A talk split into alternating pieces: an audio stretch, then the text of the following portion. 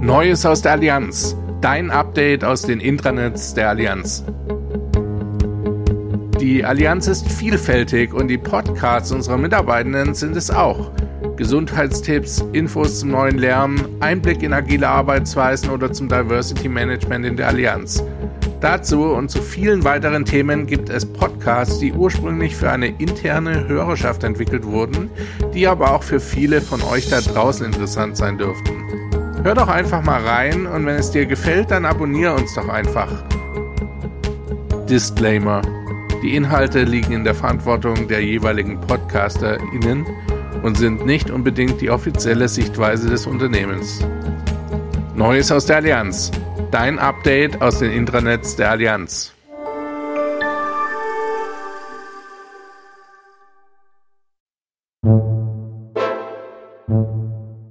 Fassadenzauber. Dein Blick hinter die Fassade der Allianz und zu den Menschen, die dort arbeiten.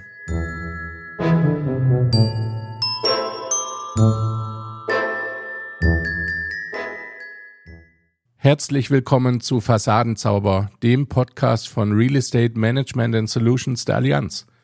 Hallo, ich bin Alex Thiel.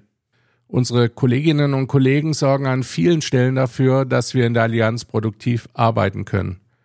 Dazu gehört das Raum- und Flächenmanagement, genauso wie die Haussicherheit, die Gastronomie und das Fuhrparkmanagement – wir kümmern uns aber auch um neue Bürokonzepte, den Umweltschutz, haben eine eigene Finanzeinheit und vieles mehr.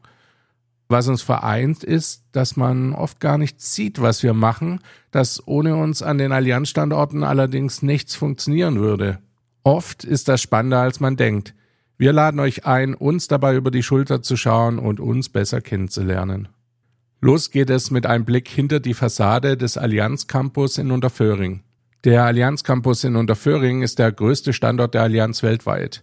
Der Campus besteht aus mehreren Gebäuden, die alle mehrere Stockwerke haben. Hier arbeiten mehr Menschen, als in mancher Kleinstadt wohnen.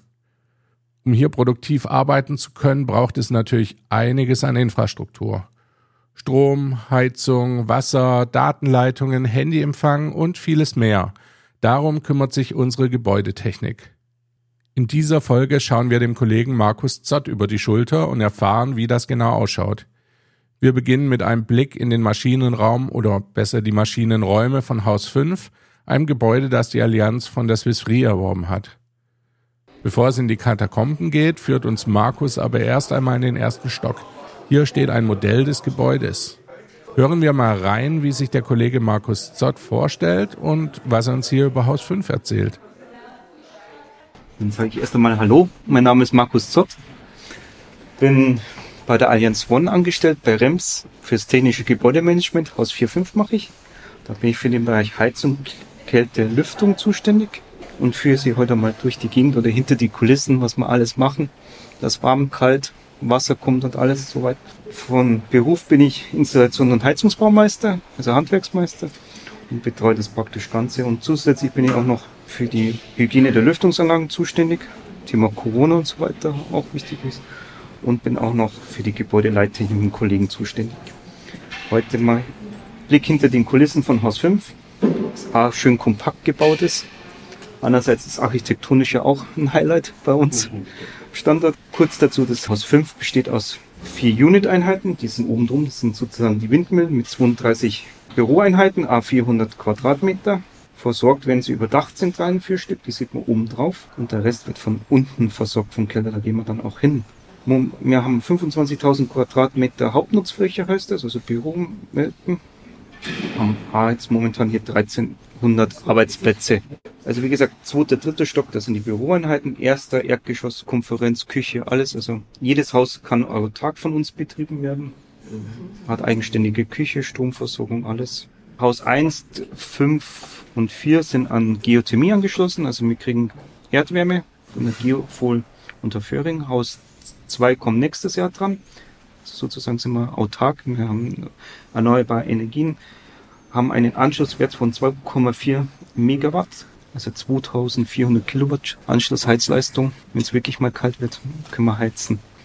Den Strom, den kriegen wir über Wasserkraft, äh, über unsere eigene äh, Energieversorgung. Können uns aber auch autark betreiben. Wir haben auch einen Notstromdiesel, den gehen wir auch vorbei mit 1,6 kVA, also 1600 Kilowattstunden oder 1,6. Der eigentliche Zauber findet aber in den Untergeschossen des Gebäudes statt. Und da geht es jetzt hin. Da es in den Räumen teilweise starke Nebengeräusche gibt, hier summt, brummt und bläst es eigentlich überall, habe ich diese Geräusche teilweise herausgefiltert. Ihr bekommt aber nachher noch die Gelegenheit, ein paar dieser Geräusche etwas näher kennenzulernen. Hier ist die Kältezentrale von Haus 5 praktisch, also alles, was mit Klima, kalt zu tun hat, erzeugen wir hier. Einmal über freie Kühlung unter 13 Grad Außentemperatur nutzen wir die Außentemperatur und ansonsten über 13 Grad stehen zwei Kältemaschinen auf 560 kW zur Verfügung redundant ausgeführt in eine Auswelt neueste Generation ohne Öl, Hocheffizienz Kältemaschinen. Von da aus geht's dann die Erzeugung, schickt man dann alles in die, praktisch in die einzelnen Units. Hier stehen wir in einer von sechs Lüftungszentralen. Wir haben zwei Hauptlüftungszentralen, einmal dort fit, versorgen wir bis ersten Stock des Haus und äh, die Units werden vom vierten Stock aus. Einer der zwei großen Zuluftanlagen, da fahren wir um die 32.000 Kubikmeter pro Stunde Luft bereiten wir auf. Die haben wir jetzt umrüsten lassen, wenn man reinschauen will, man sieht's. Also wir hatten vorher einen großen Ventilator drin, jetzt sind vier kleinere. Haben eine Energieansparung um ähm, ja, 50 oder 100 Prozent. Also 32 kW haben wir voreingesetzt.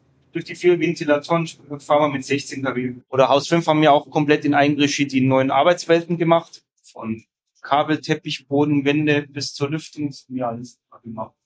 Äh, wir haben jetzt noch welche äh, von Haus 3 die Kollegen dazu gekriegt, die machen aber noch mit das neue Druckzentrum draußen. Wir sind jetzt äh, zehn, äh, zehn Leute.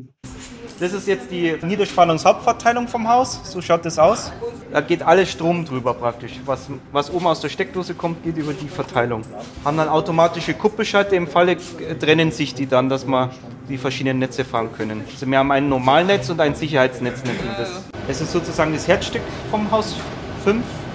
Da läuft die Überwachungstechnik. Videoanlage haben wir, GLT-Server stehen hinten, die Brandmeldezentrale ist hier, die Einbruchmeldezentrale ist, unsere zwei Inhouse-Versorgungen hinter uns vom Handy sind, stehen dahinter. Zugangskontrollsystem, das läuft alles im Raum zusammen. Hier sind wir sozusagen in unserer Sanitärzentrale. Also wir müssen ja auch die Küche versorgen und die Küche braucht oder auch andere Gerätschaften braucht enthärtetes oder Osmosewasser. Da haben wir um die 20 Kubik mit der Salzhohle gebunkert, flüssig, technisch rein. Einmal im Jahr tanken wir um die 15 Tonnen nach dann.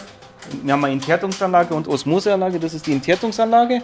Praktisch, da senkt man äh, auf, auf 0 Grad ab, holen wir uns den Kalk raus, verschneiden es dann, weil es wegen die Buntmetalle, also wie Kupfer oder so, auf 3 Grad wieder, sonst werden wir äh, Korrosionsschäden haben. Das ist einmal und dann brauchen die zum Beispiel Konvektomaten in der Küche, die bauen dann Osmosewasser und dann haben wir da hinten nochmal Osmoseanlage. Für die Gerätschaften, also einmal für die Küche braucht es, auch zum Klarspülen von den Bandspülmaschinen, die haben am Schluss ein Klarspül, wie daheim auch, man schüttet ja Salz rein oder den Klarspüler. Das machen wir praktisch im Großen.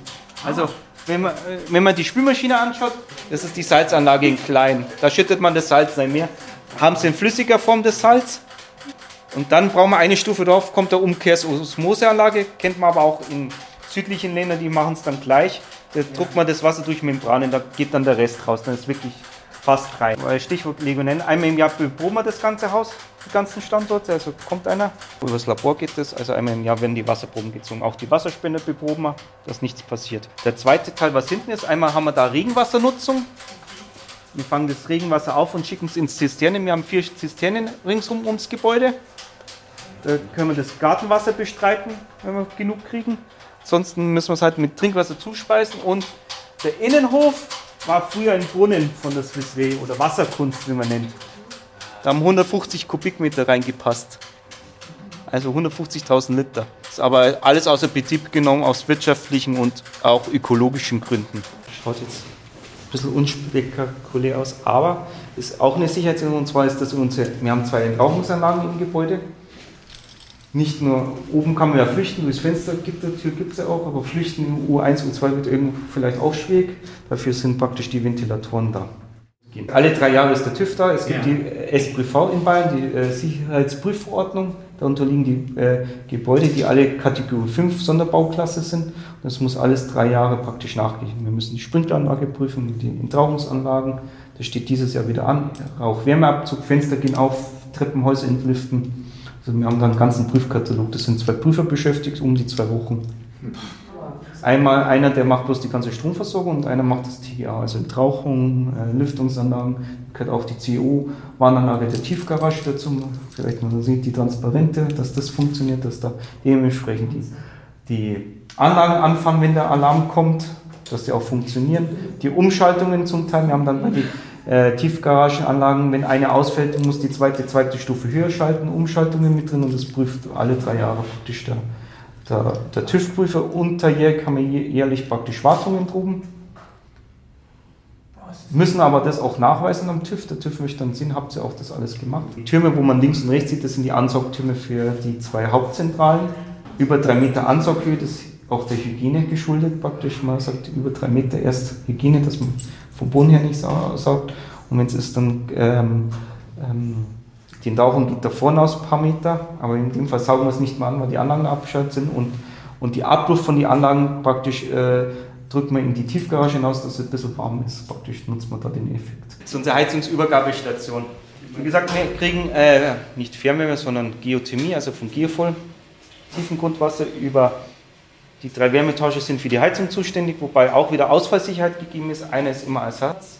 Normalerweise fahren wir über zwei Wärmetasche, die das Gebäude heizen können. Wenn einer ausfällt, haben wir den dritten da. Und hinten steht einmal nochmal 300 kW für die Warmwasserbereitung. Da gehen wir jetzt noch dann in die Heizungszentrale. Links, genau. Dann sind wir wieder im Start sozusagen. Vielen, vielen Dank. Ich sage auch danke. Ich hoffe, es hat gepasst. Direkt nach der Führung habe ich noch ein paar Stimmen eingesammelt und Kollegen gefragt, wie sie die Führung fanden. Was fandest du am überraschendsten? Ähm, die Komplexität. So viele Rohre, Kabel und dass es alles zusammenhängt. Ähm, und das muss ja irgendwie gesteuert werden. Einer muss einen Gesamtüberblick haben. Dass es so funktioniert, wie es sein muss, weil meistens gehe halt immer davon aus, wenn ich zu Hause mal was programmiert habe, so Kleinigkeiten, dann funktioniert das gleich auf, auf Anhieb. Und das sind ja nur Kleinigkeiten, was ich mache. Und wenn ich dann das hier sehe mit den ganzen Gerätschaften, mit den Kabeln, mit der Technik, mit der Software und das harmoniert, das ist schon beeindruckend. Was war das Highlight? Für mich tatsächlich das Notstromaggregat, aber wie auch alles zueinander greift. Also wie eins, man hat so Commodities, Strom kommt aus der Steckdose, Wasser kommt aus dem, aus, der, aus dem Wasserhahn und warm ist es auch immer und dass es halt immer so reibungsfrei funktioniert. Mich hat schon beeindruckt, dass da quasi kaum Ausfälle sind. Das Highlight heute bei dieser Technikführung war für mich mal zu sehen, äh, die Größe der Dimensionen der Anlagen, die hier in den Häusern verbaut sind, auch mit dem meinem Wissen ein Hintergrund. Meine Frau macht das beruflich und erzählt mir da oft und das jetzt auch mal live zu sehen, diese diese Dimensionen der Tanks, der, der Kabelstränge, die dort unten verbaut sind, das war phänomenal, also höchst interessant. Auch die Berichte, was dazu nötig ist, das Ganze am Laufen zu halten, die Tests, die Kontrollen. Es ist ein Riesenbereich, der hier für den ganzen Campus äh, gefahren wird. Was fandest du am spannend? Ähm, ehrlich gesagt, die Osmoseanlage, das wusste ich gar nicht, dass das Wasser nochmal extra aufbereitet wird, darauf geachtet wird, dass man keine Bakterien, Keime im Wasser hat und den ähm, ja, eben wie klein es ist und trotzdem welche große Wirkung das hat. Ja, so viel aus den Katakomben. Jetzt sind wir hier im Podcast-Studio. Markus Zott ist hier bei mir und wird uns jetzt noch ein paar andere Fragen beantworten. Markus, vielleicht fangen wir mal damit an. Wie viele Menschen arbeiten hier in Unterföhring am Campus eigentlich? Wir sind mittlerweile über 10.000. Wow, also wirklich eine Kleinstadt ja. eigentlich. Und wofür genau ist jetzt die Gebäudetechnik alles zuständig? Wir haben ja schon gesehen, dass es sehr vielfältig ist, aber was umfasst jetzt nochmal genau, was macht ihr alles? Also den, den allgemeinen technischen Betrieb vom Gebäude, also vom, wenn man reinkommt, die Tür geht auf und zu, die Drehkreuze, das Licht geht an, Jalousien fährt rauf, runter, der PC kann hochfahren mit Stromversorgung, es ist warm, es ist kalt, je nach Jahreszeit. Das Wasser fließt bei der Toilettenspülung, Küche wird dann versorgt, die Küche kann kochen, dass Mittag äh, was zum Essen gibt. Also eigentlich läuft hier ohne euch gar nichts. Erstmal. Genau. Sehr beeindruckend. Und wie sieht dann ein typischer Arbeitstag bei dir aus? Wie muss man sich das vorstellen? Ein typischer Arbeitstag ist, ich komme so, so um sieben ins Büro und dann als erstes E-Mail mal äh, checken, was vorgefallen ist. Es kann passieren, dass wir Bereitschaftseinsätze in der Nacht hatten bei Störungen von den Anlagen und dann muss man halt darauf reagieren. Ist irgendein größerer Ausfall oder war es bloß ein begrenzter Stromausfall in einem Bereich? Da muss man schauen, ob man, wie man die Versorgung dann wieder hinkriegt oder Heizung, Kälte, irgendwas, Pumpen sind aufgefallen oder, oder die Kältemaschinen, wo wir gesehen haben, wenn es da Störungen mhm. gibt, dass dann da auch der äh, Notdienst dann schon verständigt ist oder so, dass die dann kommen. Dass eigentlich kein Mitarbeiter was merkt, dass wir einen Ausfall hatten. Mhm. Wir haben jetzt schon gesehen, das ist sehr abwechslungsreich. Was macht deinen Job für dich persönlich so spannend? Was ist so das, was dich an deinem Job so interessiert? Einmal ist es in dem Bereich, wo ich arbeite, Heizung, Lüftung, Klima ist ein spannender Bereich, weil auch viel jetzt durch äh, die e-, Energiekrise oder auch viel in Bewegung gekommen ist, mhm. dass auch viele neue Gerätschaften, Umbauten, aber auch so, dass mir die Allianz, sag ich mal, die Freiraum gibt, dass man auch äh, ja Energieoptimierungen, Umbauten und so äh, umsetzen kann und auch der finanzielle Rahmen dafür gegeben ist und auch die finanziellen Mittel.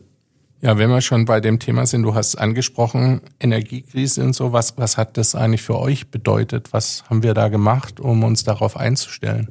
Einmal gab es die Konzernvorgaben, dass man sparen möchte an der Energie praktisch. Und dadurch wurden wir nochmal gefordert, halt einfach unsere Anlagen nochmal zu überprüfen, können wir noch was optimieren. Wir haben dann nochmal zum Teil Punkte gehabt, wo wir nochmal nachjustieren, also feinjustieren nochmal konnten, da nochmal die Energie einsparen konnten. Wir haben ja das Ziel allgemein in ganz Deutschland zusammen mit meinen Kollegen an anderen Standorten haben wir ja übertroffen, das Ziel. Mhm. Ich glaube fast um ein, über ein Dritteljahr, dass wir die Energie einsparen konnten und trotzdem geschaut haben, dass der Komfort nicht äh, leidet. Und wie schaut das jetzt dieses Jahr aus? Also es gibt ja auch weitere Maßnahmen, aber die sind jetzt, wenn ich es richtig mitbekommen habe, ein bisschen angepasst und nicht mehr ganz so drastisch wie im letzten Jahr. Mhm. Sind es Erfahrungswerte oder wie? Ja, 21 Grad kommt ja aus der Arbeitsstättenrichtlinie, die ASR. Ah, okay. Genau.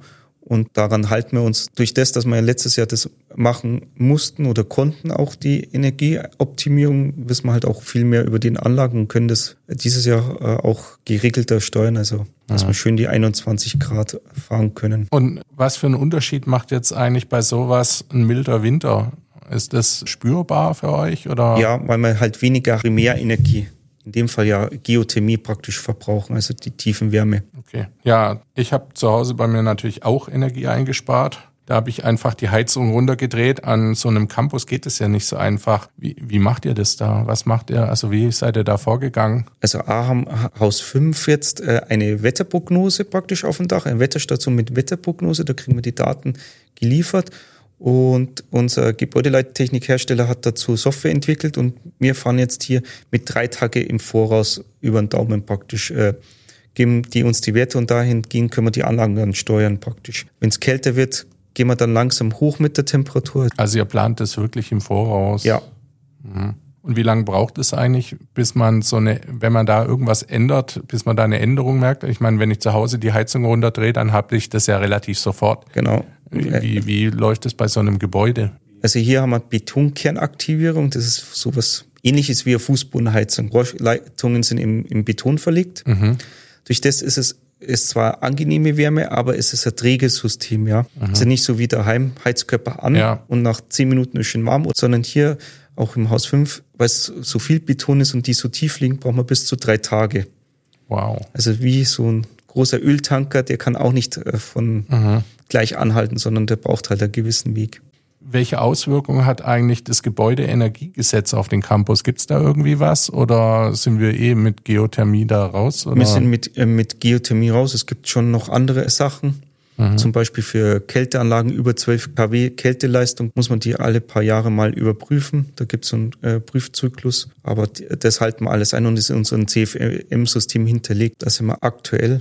Okay. Aber allgemein heißt, wenn man halt Energie einspart, ist es immer gut. Ja, klar, natürlich. Also deswegen macht es auch Sinn, dass wir hier weiter schauen, wie wir energieeffizient unterwegs sein können und dass wir auch die Erfahrungen aus dem letzten Jahr da mitnehmen. Finde ich echt eine sehr sinnvolle Sache, sehr gute Sache. Jetzt nochmal zu dir persönlich. Wie bist denn du eigentlich zur Allianz gekommen?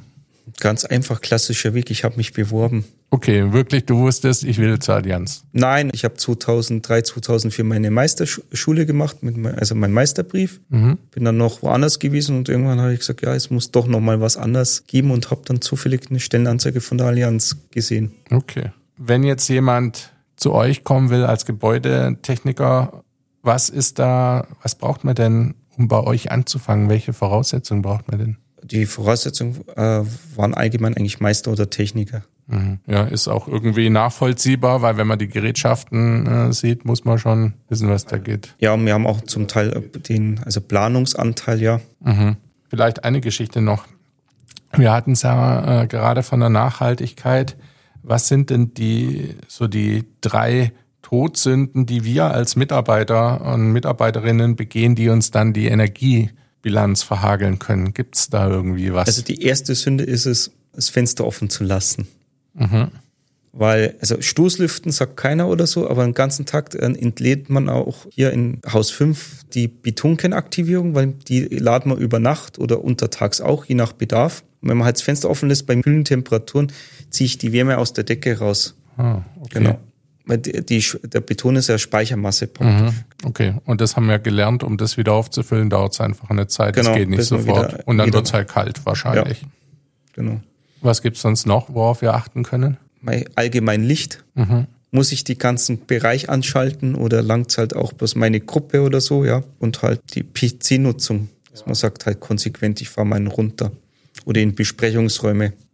Gut, dann bedanke ich mich für das Gespräch. Ich fand es total interessant, was ihr hier macht und das, was ihr als Ziel habt, dass ihr nämlich unsichtbar seid und dass einfach alles so, so läuft, wie es läuft. Das bekommt ihr verdammt gut hin, weil eigentlich habe ich bisher noch nie da irgendwie was gehabt, wo ich gesagt habe, hat nicht funktioniert. Ich finde es jetzt umso beeindruckender, mal gesehen zu haben, was da alles zusammenkommen muss, damit so ein Gebäude halt so funktioniert, wie ihr es hinkriegt. Fand ich echt toll. Danke für den Einblick. Ich sag auch danke. Zum Abschluss gibt's jetzt noch einen kleinen Test für Markus. Ich wollte nämlich gerne wissen, wie genau Markus seine Räume und Anlagen kennt. Ja, und zwar kommen wir jetzt zu einem kleinen Quiz. Mir ist nämlich aufgefallen bei der Aufnahme in den unterschiedlichen Räumen, dass es überall total die Störgeräusche gibt, dass die aber total unterschiedlich sind. Und jetzt habe ich für dich eine Challenge. Ich habe mal einfach drei Aufnahmen und ich bin mal gespannt, ob du am Sound erhören kannst, wo wir uns gerade befinden, in welchem Raum. Die Auflösung habe ich natürlich auch dabei. Okay. Wir fangen jetzt einfach mal an mit Raum Nummer eins.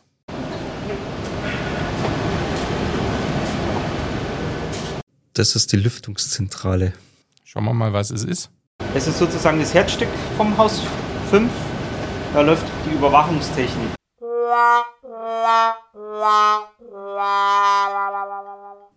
Fast.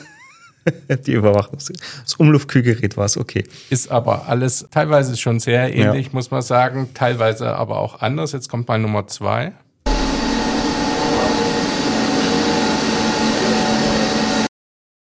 Das müsste die Kältezentrale sein. Hier ist die Kältezentrale von Haus 5 praktisch. Also alles, was mit Klima kalt zu tun hat, erzeugen wir hier. Sehr gut. Schon mal ein Treffer. Und jetzt kommt was, ich glaube, das erkennst du auf jeden Fall. Aber schauen wir mal. Das ist die Sanitärzentrale. Da hinten läuft die Dosierpumpe. Ja, das war mir klar, dass du das erkennst, weil das war wirklich charakteristisch. Die Auflösung kommt hier nochmal. Hier sind wir sozusagen in unserer Sanitärzentrale. Also wir müssen ja auch die Küche versorgen und die Küche braucht oder auch andere Gerätschaften braucht enthärtetes oder Osmosewasser. Ja, sehr gut. Zwei von drei richtig. Ich würde sagen, du kennst ihn Schnitt, nicht ja. nur so aus, sondern auch vom, vom Hören. Aber ich fand es wirklich spannend, dass diese Geräusche tatsächlich auch irgendwie ein bisschen unterschiedlich sind, je nachdem, was da halt wahrscheinlich für Lüfter sind. Oder jetzt gerade hier dieses Ding, das äh, häckselt diesen den Kalk, oder? Oder was Nein, das ist die Dosierpumpe, die pumpt praktisch Ach, jetzt das das, ist die Pumpe. Ah, genau, für die Enthärtungsanlage, dass Mhm. das Salz, also die Sohle bekommt Ja. für die Enthärtung, ja. Okay, sehr spannend. Dann vielen Dank fürs Mitmachen auch hier und bis bald. Danke auch, bis dann. So, das war's für heute vom Fassadenzauber. Wenn ihr das Ganze so zauberhaft fandet, dass ihr sagt, das klingt spannend, da will ich auch gerne mitarbeiten, dann macht es wie Markus bei seinem Einstieg und schaut einfach mal auf careers.allianz.com vorbei. Da gibt's nämlich auch immer wieder offene Stellen für die Gebäudetechnik. Ich hoffe, euch hat unser Podcast gefallen. Wenn ja, abonniert doch einfach Neues aus der Allianz, denn hier werden auch die weiteren Folgen von Fassadenzauber erscheinen. Ich begebe mich in der Zwischenzeit auf Suche nach weiteren spannenden Themen. Wir hören uns dann. Bis dahin habt eine zauberhafte Zeit. Tschüss.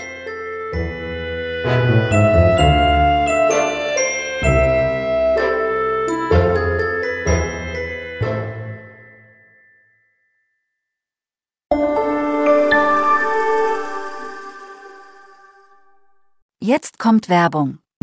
Du möchtest Innovation vorantreiben und die Versicherungsbranche revolutionieren? Erfahre mehr über deine vielfältigen Karrieremöglichkeiten auf careers.allianz.com. Join us. Let's care for tomorrow.